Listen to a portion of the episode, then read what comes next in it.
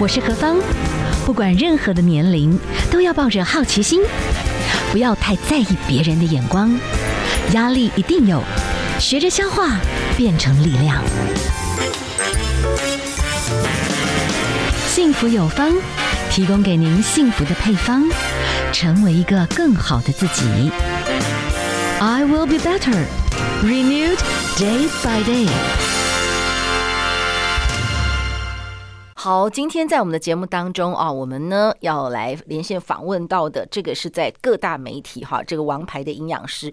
因为其实说真的啊，现在在网络上常会有很多讯息，而且透过赖那传来传去。其实后来哎，真的还要有这种专家跳出来说那是假的讯息，不要相信。可是已经传到那个烽火连天了，所以呢，我们就请到的啊，这个是我们的王牌营养师刘以里营养师呢，来跟我们谈一谈哦，有很多真正的这些跟减重有关啦、抗癌啦。而且我们现在这种三高族群，到底怎么样才能够真正的，而且是比较正确的一些营养相关的资讯？哈，好，我们现在访问的是刘依林营养师，你好，你好，主持人好，大家好。是，我想先请教一件事情哦，我觉得现代人哦，特别是在熟龄的朋友，可能褪黑激素真的也渐渐就比较少一点了。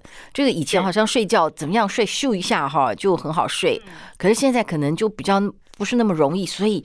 哎，在您的书籍里面，是不是也可以跟我们谈一谈助眠？我真的也可以用食物吃吃出快乐，甚至可以吃出好睡，可以这样讲吗？其实呃，我们在讲到睡眠这个问题哈，几乎像我们临床上十个里面，大概有八个都是睡眠有问题的。那睡眠有 有有问题，包括可能睡不好，嗯，那有的是难以入睡。那有的是睡了，但是很快就醒来，这种其实都跟睡眠有关。那我们在讲睡眠跟饮食之间的相关性，会先把避开一些所谓会让你失眠的原因，比如说像晚餐就是一个重点。如果说你常常在失眠，那晚上的时候，我们第一个会建议你不要吃太多所谓会让你胃不舒服、产气的食物，比如说像呃生的洋葱啊，或者是大蒜类，然后或者是说大量的绿花野菜。然后大量的高丽菜，哎，为什么这种大量的？有时候我们晚餐才会有。哎，请教一下我们的营养师，我们有说到晚餐才回家才有空煮嘛？然后我们又觉得说我得多吃很多绿色蔬果，那我就觉得好啊，绿花也有抗癌，我们就晚上才能好好吃。你觉得晚上不要吃这些大量菜，为什么？对对，因为因为这个里面其实它有一种水苏四糖，它这个它这个东西它会让你胀气。哦，所以通常我们绿色蔬菜，你可以选择比较像是地瓜叶，嗯，然后或者是青江菜、菠菜这种比较不容易胀气，嗯，但如果说你比较容易胀气，影响到你的晚上睡眠的，那要避开的是绿色的话，大概就是绿色花叶菜。那以白色来讲的话，就是以高丽菜。那以新香料来讲，就是生的洋葱或生的大蒜。可是如果你把洋葱跟大蒜煮熟了，那基本上是 OK 的，就比较不容易产气。对，所以这个是第一个我们要避开的，就是说，呃，容易产气的食物，这个会影响到胃，然后会不舒服。所以之前我有个病人特别敏感，就是他只要是晚上吃那个，他们会去吃那个美式汉堡，里面有加那个洋葱，有没有生的洋葱，他就会影响睡眠了。啊，对，对对对，所以其实啊、呃，我们在讲说睡眠的影影响你的影那个就是食物，你可能要自己去稍微观察一下。那有些人是喝咖啡、喝茶会睡不着，那当然我们会建议就是下午大概三点以后，我们就不要喝这些含咖啡因的饮料，这样子，这个也是一个重点。以前有一些比较体质敏感的，我们都大概知道说最好五点之后哈。就不要再喝咖啡，但是可能随着年龄，可能要提前的。你说三点，下午茶也不能够狂肆去喝一点甜点配个咖啡，这个可能对熟龄一点的朋友，我想应该我们人生要做一些取舍了，就对了。对，然后茶里面如果真的很想喝茶的话，那红茶的咖啡因比较多，绿茶的咖啡因是最少的。OK，所以你也可以稍微斟酌一下，选择就是咖啡因少的。如果真的很想喝茶的话，是是是。那当然花茶是更好的，因为花茶类的柑那种柑橘茶啦，或者是说花茶类的，它是没有咖啡因的，所以可能要真的就像主持人讲，就是真的要斟酌一下。哦，所以有一些食物会让你越吃越难睡，所以这个先把它理清楚。生洋葱啊，生大蒜啊，哈，这个就要小心啊！我的才不知道绿花野菜，嗯，最好是中午之后吃哈，这晚上不要吃。会胀气，大量的话会容易胀气。那尤其是我们常碰到病人晚上吃生菜沙拉。这个的，那里面可能绿花椰菜啦，嗯、或者是说这种我刚刚提到的生的洋葱，这个容易胀气。那还有一种就是说，有时候晚上吃小吃也会容易，就是让你比较难入睡。比如说像肉粽、米糕啊，哦、然后或者是汤圆、年糕类的东西，嗯、它这种是糯米类的，那也难消化。嗯，所以我们常遇到就是胃不好的，晚上难入睡，那可能就会有这些问题。所以这个第一个先把你就是比较难入睡的这些食物把它排除掉。所以吃宵夜的朋友也会不好睡。对，就是说宵夜尽量在我们睡前两个小时内吃啊，当然这就不叫宵夜了 就是说，如果你就是十一点要睡觉的话，我们在九点以后尽量不要进食所谓的固体的东西啦。是，是是。那如果真的偶尔真的受不了，想要吃点东西才能入睡的，那我们尽量以液体的，比如说像豆浆啊、牛奶啊这种液体的东西会比较好消化的一些。糖分的东西，比如说像简单的水果，这种可能会比较好消化，就比较不容易影响到就是你的睡眠品质。那还要提醒一个，就是说水分，有时候它就是你会发现，就是说随着年纪越大，对就是说晚上可能会起来上厕所，嗯，所以在睡前一个小时饮水量要控制，就是说睡前一个小时可能你真的想喝水，我们都要控制在一百 CC 以内这样子，否则会真心会干扰睡眠，对不对？哈。对，真的会起来会上厕所啊。那有的人可能不好睡，起来一次两次哦，可能那那个就会影响到你的睡眠的问题。是，所以这个是我们在讲说睡前的水分的摄取。是，是，那当然就是说避开这些因素的话，有一些助眠的食物倒是在晚上的时候可以吃一点呐、啊。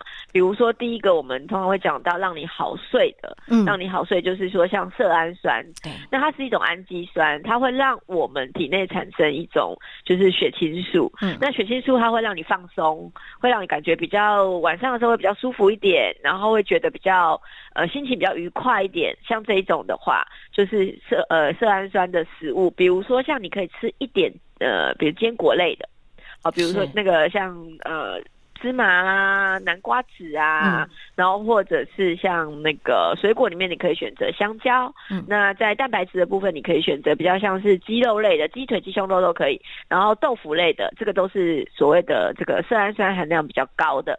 胀气类的东西要少吃。这个就很漠然的间接就会让你真的就是睡不好，翻来翻去，那就是要多吃一些能够让我们的脑部生成的这种快乐物质的前导的这个物质色氨酸类的食物，好，就是牛奶。如果你没有那个乳糖不耐症，这可以好，或者就是你刚刚讲牛奶，嘿，就是葵瓜子啦，哈，南瓜子啊，这就是呃，我们这个是放在晚餐呐，睡前尽量好，就是还是两个小时的时候不要吃东西。那另外还有一个是让神经比较稳定的，让大脑。比较放松的这种就是跟血压有关，就是可以让你稳定血压。对，这个就是说你食材里面有可以加一些伽巴含量高的食物，比如说像你在晚餐的时候可以吃一点番茄，啊，然后吃一点南瓜。那呃有一个研究哈，在我们国内的那个台北医学大学，他们倒是有个研究发现说，呃更年期的妇女她在荷尔蒙的变化之下，她比较难入睡。嗯，那我们会建议就是给那个两颗的大番茄，大概是两百克。左右啊，你可以选大一点的那种大颗的番茄，然后你可以把它打成汁，或者是你用吃的方式，那有助于更年期妇女她在这个就是安定神经这一块，帮助入睡这一块是有帮助的。哇，对，所以有时候对，就是大番茄不贵，但是很好用就对了。对对对，它在这个就是，尤其是用在更年期的妇女，她在难入睡的时候，倒是可以用一点大番茄来做一个。是，我们在讲说，因为它那个是有研究的，就是期刊嘛，嗯、因为它是番茄里面，我们在讲大番茄的牛番茄嘛，它是有褪黑激素。嗯。所以基本上来讲，你可以切成薄片打成汁，然后大概两个月到三个月之后，它是可以研究上是可以显著的去改善我们的睡眠品质。哎，好，我们今天为大家介绍的哈是全民营养必胜攻略。我们连线访问的是知名的营养师刘以礼营养师来跟我们谈的。哎，这个很实用。那我可不可以等一下我们休息一下了哈？那我只很好奇，如果说那我们番茄，那我顺便山药里面有这种植物性荷尔蒙，我 可不可以番茄山药类似这种东西，把它通通做成一个料理？会不会真的对女性更年期也是很有帮助？好，我们先休息一下，好不好？待会儿再请您来跟我们谈一谈我们这种异想天开的想法，哈，看看是不是也也有一些帮助。好，休息一下，待会儿回来哦。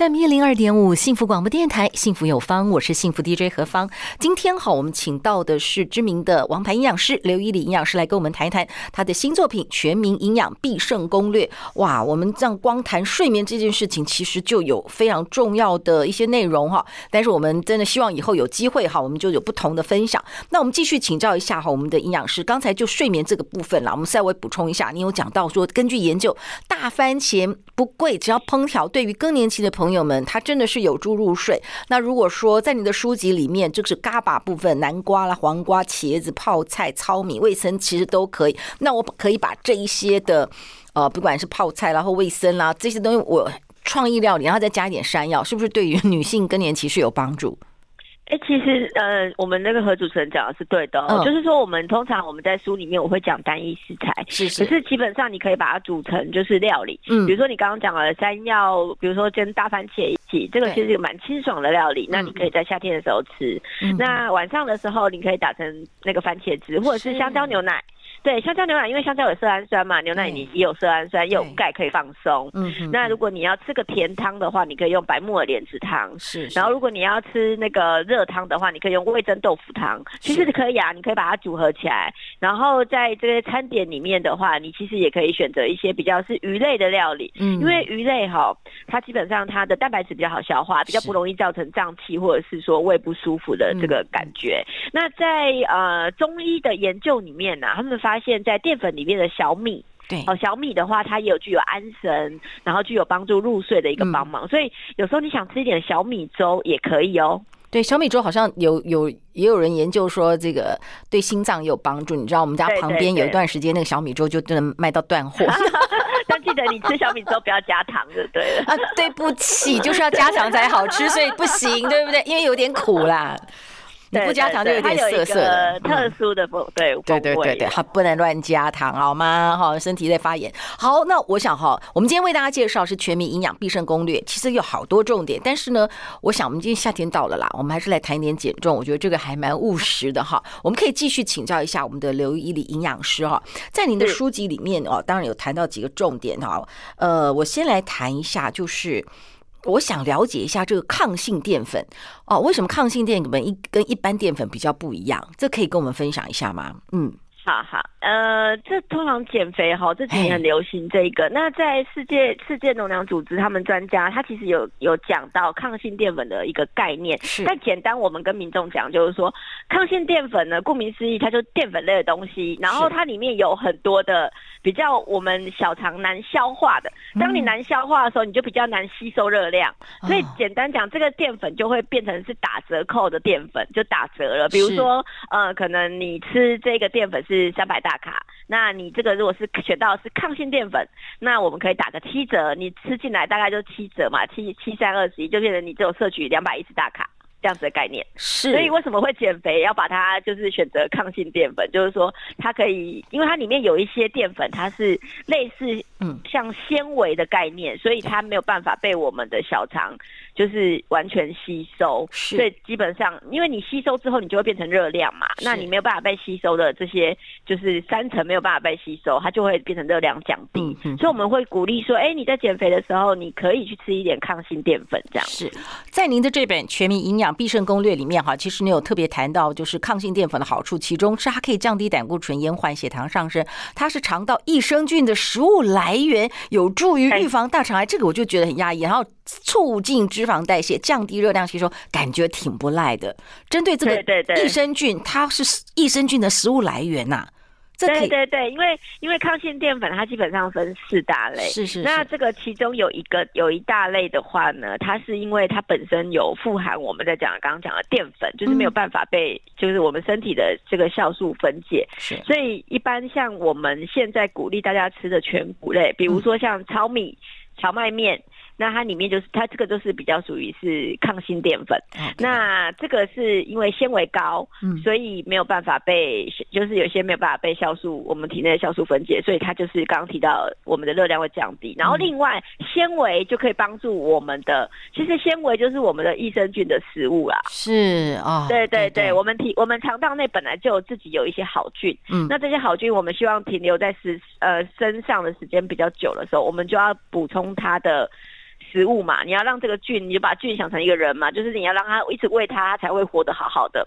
所以我们就是要让它有膳食纤维可以吃。那这些抗性淀粉里面就富含了膳食纤维，所以它是肠道益生菌的食物的来源。然后就当你好菌多，你就可以预防很多那个肠癌的疾病嘛。嗯哼哼，对。好，在您的这个书籍里面，当然你也鼓励大家，哎，针对减重，您也是建议。本来大家就知道说吃蔬菜有植化素，但是你觉得，哎，针对减重朋友来讲，你觉得吃蔬菜其实是好处多多的。对，因为我们做了大概，因为我在临床上做了大概十五年以上的这个，嗯、我都是专攻体重控制跟三高啦。是是。是那蔬菜的部分，其实它对减重来讲有几个优点。第一个，我们可以增加饱足感，尤其是如果你选到的是高纤的蔬菜。嗯。那为什么有些人说哪有我吃蔬菜，每次吃完然后没多久就肚子饿了？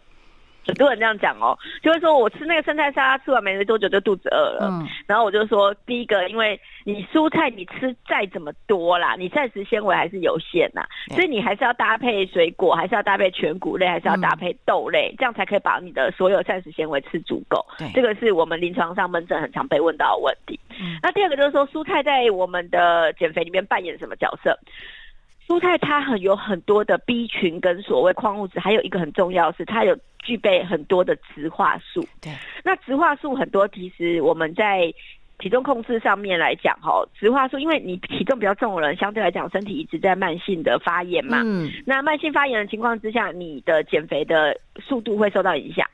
所以我们必须得要让它抑制发炎。对，那抑制发炎的话，我们植物、我们蔬菜里面的颜色就是所谓的植化素的来源。比如说，为什么我们要叫人家吃所谓的彩虹颜色？嗯，要吃绿色的，然后要吃白色的，甚至我们刚刚今天要吃红色的番茄啊，红色的甜椒啦，这些，因为这些颜色就代表不同的植化素。是。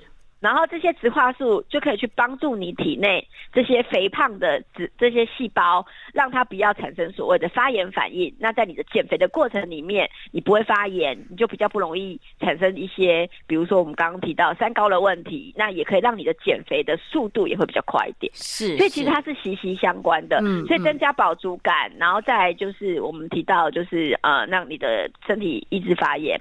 第三个就是。呃，我们的蔬菜里面其实还有很多的 B 群，那 B 群可以帮助你吃进来的淀粉，你吃进来的肉类蛋白质，可以帮助它代谢的速度会快一点，提高你的代谢率。嗯，所以蔬菜其实它在减肥的过程里面扮演很多的角色，所以不只是单纯只是说哦让你吃饱。然后让你觉得好像先吃撑了这样子，其实它对体内其实有更深一更深一层的生理作用。是，但是又就因为这样啦，均衡饮食，但是这个蔬菜里面这个抗发炎了，植化素其实是非常重要的哦。那我们今天光这个哈谈到这个减重这个部分，其实哎，我们这时间关系只能小小谈。好，最后稍微就减重部分哈，再请教一下我们的刘一林营养师哦。针对您的这个全民营养必胜攻略里面，您有讲到，其实我们现在坊间有太多的食物哈，就标榜。说哎，你是低脂哦，哦怎么样怎么样？但是有些食物哈，他没有讲得很清楚。但是里面哈，那个糖的东西一大堆。减重就是不能有太多的甜分，但是好多食物都有隐藏糖分，对不对？对，呃，我想口感上的甜，大家应该都会避开的。如果你想要做体重控制的话，嗯、但是有一种是口感上的咸，就是说 隐藏性的，啊、比如说，对，对我想如果说真的很很喜欢吃美食，一定会知道我们不能吸咸啊，不能死咸都偷加，对，偷加糖。对对对对对，只要是会做菜的人，你有有加酱油，你一定会加一点冰糖。嗯，然后如果你喜欢煮卤肉饭的，你如果很高手的话，会加一点那个麦芽糖。嗯，就是你会上色，然后冰糖也会有那个颜色漂亮，然后又带有香气。然后像糖醋排骨啦，或者是说像一些呃前阵子年轻人很热门的那个韩式炸鸡，有没有？配这种的话，上面都啤酒。听起来很可口，可是就是它里面就是有一些隐藏性的糖啊，对所以基本上因为我们很难避开这些餐点的糖，因为难免去吃饭一定会要糖醋排骨，一定会点到三杯鸡，所以这些糖你很难避开的情况之下，我们才会一直呼吁大家不要喝含糖饮料，因为含糖饮料你是可以避开的嘛，是。啊，有时候你吃餐吃饭你很难避开刚刚提到的咸的，对。那包括酱料里面，意大利面里面也有甜也有糖啊，嗯嗯，然后你的沙拉。酱里面也有糖啊，对，然后然后这些你有时候真的你没办法避开，所以你可以避开，你不要喝那个含糖饮料。所以我们才会一直说，哎、欸，不要喝含糖饮料。可是事实上，确实餐点里面有很多糖啊。那尤其是像中南部，因为我自己本身我家乡在南部嘛，中南部真的吃比较甜一点，在那种咸食的部分会加比较多糖。嗯，所以我们会建议，就是说，可能如果自己煮菜的人，可能尽量还是避开，不要加冰糖啊。是是，是，就是说它还是会造成你多余的糖的负担呐。是，所以减糖哈，你要开始多去有些这种营养素质提高。有机会就看这个全民营养必胜攻略，告诉大家罗列非常多。你在很多饮食里面，你看起来你吃的都是咸的，但是其实对不起，加了很多糖哈。这些都是哎，很多年轻朋友，您说这个。他们事实上那个数字的已经很吓人。他们说没有，我没有喝甜饮，但是就外食吃太多这种隐藏糖分，对，不对？哈，对对对，或喝什么金桔柠檬、柠檬柠檬绿茶这种的，哦、那他可能加，他会说，哎、欸，那我都加微微糖。我现在听到一个什么新的微微糖，嗯、我说，我说，因为它这个是酸的水果，所以它的微微糖一定比原本你在加的那个糖还要多，因为它才会衬托出那个酸感。所以有时候可能太酸的饮料也不要点。反正呢，就是不能 逃避现实，要面对现实。现在糖类的东西就是造成身体发炎，你要减重，这个是一定要戒的。好好，我们今天因为时间的关系呢，我们就先谈到这边。可是这个书籍里面有太多，因为包含哦这个胆固醇的或三高的这个，也是我们的营养师的这个强项哈。我们一定要找机会再请你来跟我们好好的聊一下。今天非常谢谢我们的刘一礼营养师，谢谢，谢谢，谢谢主持人，谢谢。